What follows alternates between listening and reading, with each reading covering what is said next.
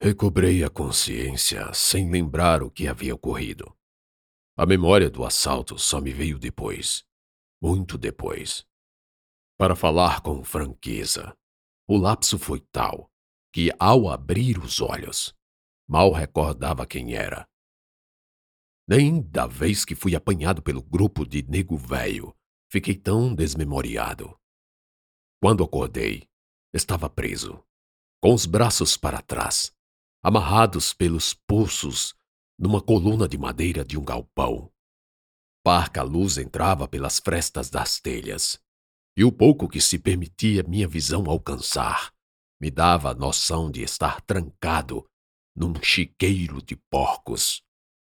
Foi então que tive a certeza, ao ouvir grunhidos das feras que comigo despertavam, se somando uns aos outros, numa sinfonia medonha que me fez tremer de medo.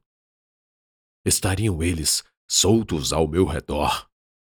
Tentei me virar sobre o eixo da pilastra e os vi em baias, trancados, embora inquietos, sôfregos de fome, roendo as barras para se libertarem. Certamente seria trucidado por eles se estivessem soltos, ou se se soltassem. Comecei a gritar por socorro, e dentro de alguns minutos, a porta de correr do chiqueiro se abriu acordando as almas dos mortos ali, fazendo a imensidão da luz ofuscar minha visão por completo, me impedindo de reconhecer quem a abria. Ora, o baiano acordou. O dono da voz falou. Socorro! Socorro! Parei. Depois de dois passos em minha direção, a imagem de Benício ganhou nitidez. Bah, vamos se divertir bastante. Eu estava mudo, incapaz de falar. Faltava-me a palavra e a ideia. O que dizer? Por onde começar? Esse era o momento em que, nos meus piores pesadelos, eu morria após uma sessão de tortura. O que Benício poderia ter de mim que já não tinha? Nada. Escrever a história depois, e sabendo você que me ler que estou vivo, que sobrevivi para contar, é de fato confortável. Mas, e isso ninguém pode negar, há certas coisas que palavras ou expressões, ou mesmo uma prosa, não podem exprimir. Sensações, boas e ruins, que só o corpo traduz para uma linguagem impossível de se espelhar no papel. Meu medo, naquele instante, não só me transformou, como selou meu destino dali em diante, inoculando em mim ódio misturado ao pavor. Lembrei do hipopótamo, do escolar, do pacto. E mesmo sem acreditar em nada daquilo, realizei ali o significado. Quando eu sentisse medo, iria morrer, pois a morte certa me causaria medo. Não vai dizer nada. Fala tanto e tão bonito, que nem parece ser quem era. Benício disse e sacou um punhal na minha frente. O brilho correu à lâmina. Tentei desviar o olhar. Era impossível. Brincando com uma peça, ele se aproximou quase encostando em mim com o rosto barbudo a um palmo do meu. Seu bafo de cáries, seus dentes amarelos, suas rugas visíveis, seu cabelo besuntado, sua barba com falhas, redemoinhos e buracos. Se não tivesse feito aquela macacada com Sinésio, Vassoncê estaria morto agora. E por isso não iria ver a gente arrancar suas tripas. Atrás dele se precipitou um som. Barulho de passos de um grupo. Olhei por cima do seu ombro e vi quando entraram quatro homens. Demorou um instante para as formas se delinearem no interior do chiqueiro. Um deles era Prestes. Socorro! Falei. Mas ele ergueu a mão e Benício deu passagem para que ficássemos frente a frente. É ele? Prestes perguntou a alguém que até então eu não dera atenção, mas que entrara junto com a comitiva. Sim, é, respondeu o sujeito. Que só aí eu reparei se tratar do jovem que me abordou na véspera em que Távora foi preso. Soldado Paulo. Prestes retomou a fala. Vossa Senhoria está sendo acusada de conspirar contra a Revolução, se aliando ao inimigo e entregando nossa localização. Gritei um não, desesperado. Como agravante, a ação ocasionou a prisão de um oficial de alta patente. Por isso, vai ser julgado e condenado, e sua pena será a morte por fuzilamento. Não, não fiz isso. Ao entardecer do dia de hoje, o conselho irá se reunir. Quando então terá a oportunidade de se defender ou confessar. Eu não cometi esse crime. Prestes não me dava ouvidos. Viera com um discurso pronto, na medida exata de tão só fazer aquela pretensa formalidade servir como embasamento para me fuzilar. Ele virou para mim as costas, e quando ia sair, falei: Foi ele. Foi o próprio Távora quem quis se entregar. Prestes parou. Refletiu um par de segundos. Sem girar os calcanhares, olhou para trás, olhou para mim seus olhos brilhavam. Fez um não com a cabeça. Depois virou-se para Benício e acenou, como que confirmando uma ordem pré-estabelecida, para o caso de eu dizer exatamente o que acabara de falar. Saiu. Gritei duas vezes, mas os berros batiam em suas costas. Quando ia acusar mais uma vez, fui atingido com um soco no estômago. A dor me fez dobrar o torso e os joelhos. Os braços voltados para trás não me deixavam cair por completo.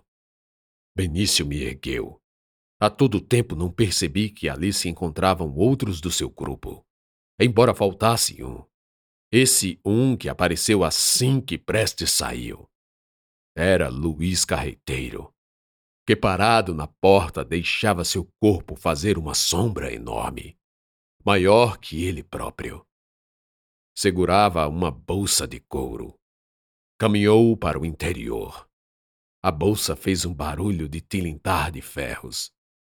Foi até um balcão improvisado de madeira e derramou sobre ele as ferramentas: alicates, tenazes, correias, tesouras, facas e cutelos. Vai embora, garoto, Benício disse ao jovem que serviu como testemunha. Voltou-se para mim. Tirou do bolso um papel em branco e falou. Vassoncé vai dizer que entregou a possessão de Calheiras. E ninguém vai ouvir essa história de que o coronel queria sair. Tá me ouvindo? Por isso vai escrever seu nome nesse papel. Vá pro inferno. Não vou morrer como um mentiroso. Bah, vai sim e vai morrer todo quebrado também. Porque tirando a mão que escreve, vamos quebrar a outra, seus pés, suas costelas, seus ossos tudo. Então deu-se início à sessão de tortura.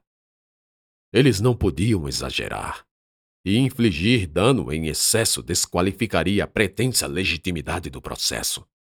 Era preciso encobrir, dar um ar de espontaneidade à minha confissão fraudada e atribuir eventuais ferimentos à resistência à prisão. Primeiro, começaram com uma saraivada de pancadas nas minhas costelas. Os repetidos socos me tiravam o ar por muitos segundos, às vezes minutos, ao fim dos quais eu não falava.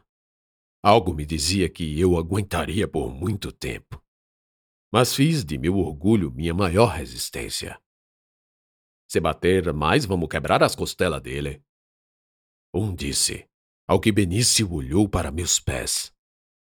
Eu já estava descalço, e dois deles agarraram uma das minhas pernas, imobilizando meu tornozelo.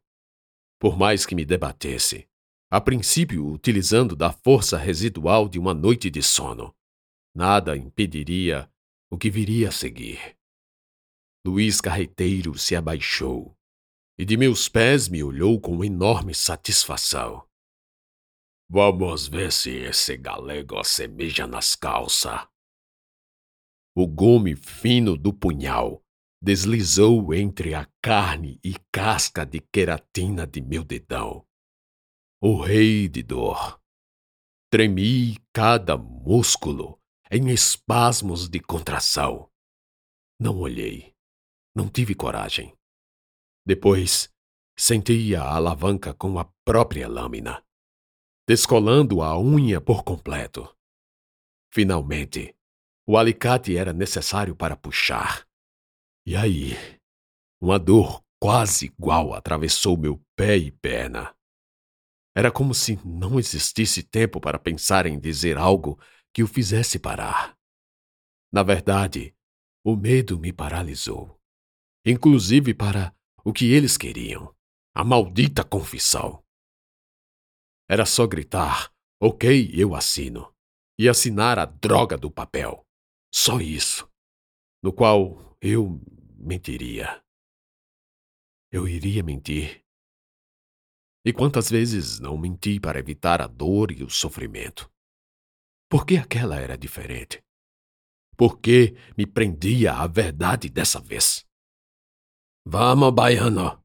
Assine que tu é medroso e molenga demais para aguentar. Benício falou ao meu ouvido. O suor inundava meu rosto, empapava meus cabelos. Eu mal conseguia respirar, quanto mais falar. Olhei para o pé.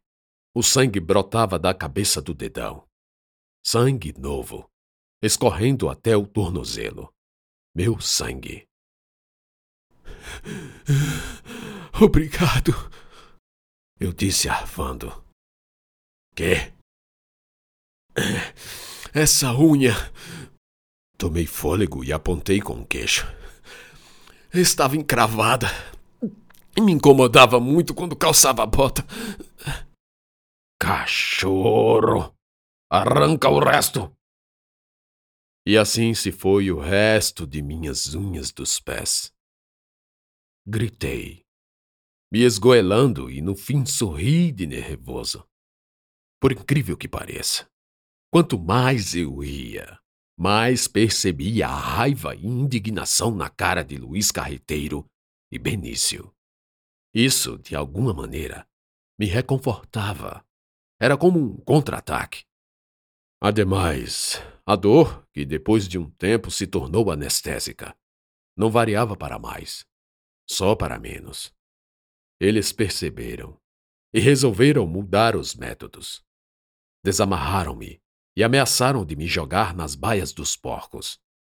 Não vou mentir. O pavor se renovou e tornou-se enorme.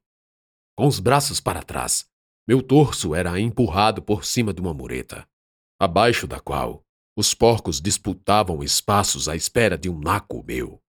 Os grunhidos se multiplicavam Alguns gritavam, e outros mordiam outros. Ganidos estridentes de porcos. Só ouvindo para realizar o que eu estou a falar. A um palmo do meu rosto, as narinas peludas, alternando entre a contração e dilatação, enchendo os pulmões daquelas criaturas. Dois buracos, quais tais ventosas que se escondiam presas, a um palmo do meu rosto. Mas eu só precisava aguentar um pouco, porque qualquer mordida era fatal, e a fatalidade tinha de ser evitada. Daí puxaram-me de volta. Vi desolação estampada na cara de Benício. Seria mais fácil do nosso jeito. Cogitei o que passava em sua cabeça. Por que não assina? Porque não sou covarde. É claro que é. Vassuncê não esconde sua miudeza, bah! E Vosmecê acha que a última coisa que vou fazer na vida é ser miúdo? Ele me olhou, refletiu e entendeu o que se passava comigo. O que me movia a sofrer horrores. Sabia que talvez uma dor, além daquela que me era infligida, pudesse me quebrantar. Talvez. E ele tinha razão. Só não podia ir além. Não sob a tutela improba de Prestes. Contudo, a circunstância estava do meu lado. Eles deveriam me preservar o tanto quanto possível. E dessa forma, como estava correndo, eu morreria sem confessar. Manteria minha honra intacta, como se um dia ela alguma vez existiu. Traz o cabo. Benício deu a ordem a alguém atrás dele. Vi a ferramenta e pensei que me encheriam de pancada novamente. Era um pedaço de madeira roliço, da grossura de um cabo de enxada. Benício estendeu a mão e o recebeu. Trouxe até bem próximo de meu rosto e disse: Vou enfiar esse pau no seu cu até ele chegar nas suas tripas e depois girar e puxar, arrancando toda a merda que tiver aí dentro. Deu dois passos para trás. Meu corpo esfriou. Qual a probabilidade dessa hipótese? Leva ele pro balcão e arranca as calças. Rápido fui enredado por garras de todos os lados. A dor nos meus dedos cessou, e com os mesmos pés inchados e sanguinolentos, passei a tentar chutar e dar coices na tentativa vã de se desvencilhar. Inútil. Deitaram-me de bruços no balcão, empurrando minha cara nas pranchas sujas. Inalei o odor do insosso e da madeira úmida um mogno vermelho embebido do sangue dos porcos abatidos. Passaram minhas calças no fio da navalha, e o som do pano se rasgando me causou uma sensação de desfalecimento. E agora? Onde está seu Deus? A voz se perguntou. Não houve resposta. Então ela continuou séria e grave. Se fosse você, no lugar de seus algozes, certamente seu Deus estaria aqui, no meu lugar, lhe perguntando: Saulo, por que me persegues? Não é verdade? Desista. Não vale a pena. Não vale o sofrimento. E mais, a troco de quê? Não existe céu. Não existe Deus. Não existe imortalidade. Desista. Acordei e gritei. Certo, eu assino, eu faço. Fez-se o silêncio, interrompido apenas pelo barulho dos porcos. Benício colocou o papel na minha frente no plano do balcão, ao alcance da minha mão. Depois pousou acima um lápis. E se voltarem a me torturar quando eu assinar? Pensei. Tudo isso por causa de uma assinatura. Com certeza era a exigência de Prestes. Então imaginei que ele poderia me ver assinar. Assinarei na frente do Coronel Prestes. Isso está fora de cogitação. Como vou saber que você e sua corja não vão continuar me torturando? Não demorou. Prestes entrou e me viu. Eu estava encolhido, machucado, alma, espírito e carne. E ele, com aqueles olhos frios e cinzentos, diante da maior de todas as injustiças, Aguardou quando me libertaram a mão direita. Peguei no lápis. Depois que assinei, seria sem dúvida levado a um poste, amarrado, vendado e morto como um traidor diante de um pelotão de fuzilamento.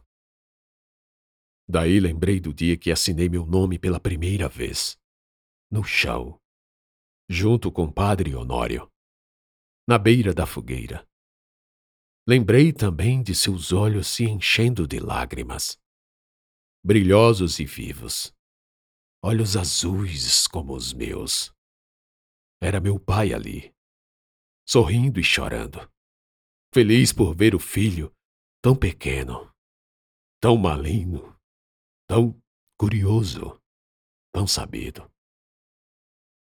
Com a mesma grafia tremida, assinei Paulo e acrescentei Honório. Paulo Honório. Entregar o papel a Prestes. Antes em branco, agora só com minha assinatura. Ele a olhou. O senho franziu. Ler dois nomes não demoraria aquela eternidade. Depois tornou a me olhar. Voltou para os nomes. E reparou em mim uma segunda vez. Ele vai continuar preso.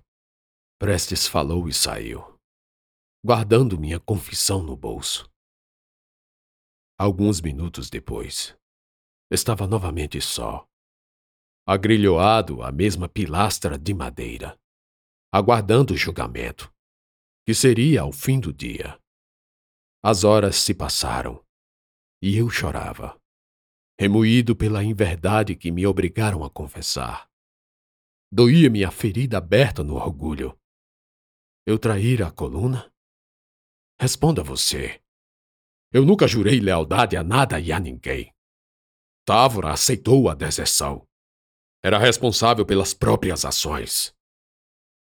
Mesmo subjugado pela iminente morte que se aproximava, cessei o choro, tentando pensar em coisas boas. Assim recordei da infância e desejei ter outra chance, na qual viveria com meu pai. Aproveitaria seus momentos finais, compartilhando todo o amor de um filho. No meio dos sonhos, ouvi passos vindo de fora do chiqueiro.